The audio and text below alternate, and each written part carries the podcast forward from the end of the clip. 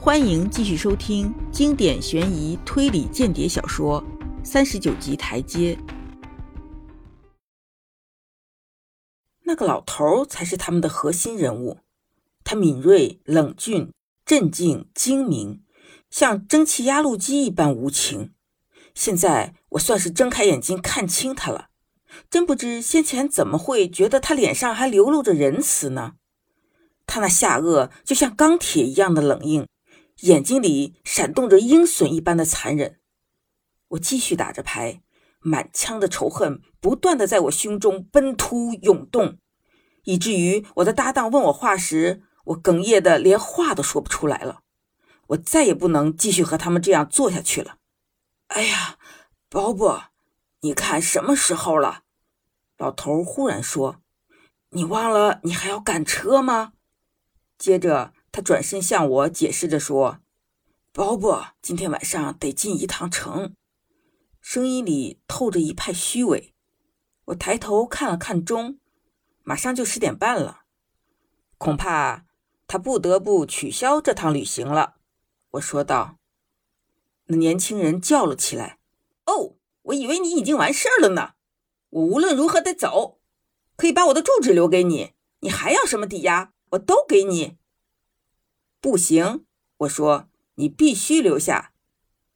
听了我这话，我想他们一定意识到事情已到了最后一搏的关头。在这之前，他们唯一的希望就是能说服我，让我承认是我弄错了。但他们失算了。这时，老头说话了：“我现在就去向警方报告，保释我的侄儿。”这应该让你满意了吧，汉内先生？不知是我幻听还是真听到了。总之，我在他的声音里辨出了一丝犹疑和虚伪。我抬头瞄了他一眼，恰好看到他的眼脸像猛禽一样垂了下来，盖住了半个眼珠。那吓人的样子，正与之前那个秃顶收藏家留在我脑膜中挥之不去的记忆一模一样。我立刻吹响了警哨，向我的人马报警。顷刻间，屋里的灯全灭了。黑暗中，一双强壮的手臂从背后抱住了我的腰，紧紧压住了我的口袋，大概是怕我从那里掏出枪来。快跑，弗朗兹！一个声音用德语大叫：“上船，上船！”就在这当，我看到我这边的两个人出现在了月光下的草坪上。黑瘦年轻人猛地扑向窗户，翻身而出，在有人来得及抓住他之前，越过低矮的篱笆逃走了。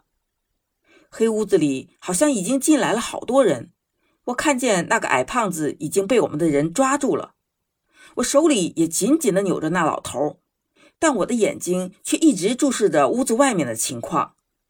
在月光下，只见弗朗兹在小路上飞奔。拼命向那条通往海滩的台阶跑去，有一个人在他后面追，但没能逮住他。弗朗兹一跑进那座台阶的大门，就反身把门锁上了。我双手掐着老家伙的脖子，定定地望着那边，一直到大约他已下完台阶到达海边的时候，突然老家伙从我手中挣脱，向墙边扑了过去。只听见咔嗒一声响。像是有个手柄被搬动了，接着从深深的地底下隐隐传来一阵哗啦啦的垮塌声。透过窗户，我看见一股灰白色的尘土正从台阶口处升上来。有人把灯开亮了，老头目光矍铄地盯着我。他脱身了，他叫道：“你们赶不上他，抓不到他了，他胜利了。”胜利属于我们黑石头。他眼里闪烁着超乎寻常的胜利欢欣。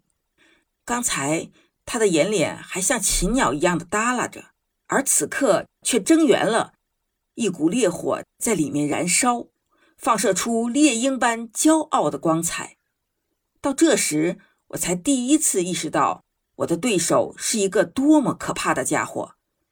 他不仅仅是一个间谍。而且从某种意义上来说，还是一个狂热的爱国者。当手铐哐啷一声铐住他的手腕时，我对他说出了当晚最后一句话。我祝弗朗茨能好好享受他的胜利。也许你有兴趣知道，你们的阿利亚的那号游艇一个小时前就已经落到我们手中了。众所周知，三个星期后大战爆发了。英国宣战后的第一个礼拜，我就参了军，因为有参加过马塔贝尔战争的经历，我立即被任命为上尉连长。不过，我认为。我对这场战争的最大贡献，在穿上这身卡其布军服之前就已经做出了。全书播讲完毕，感谢您的收听。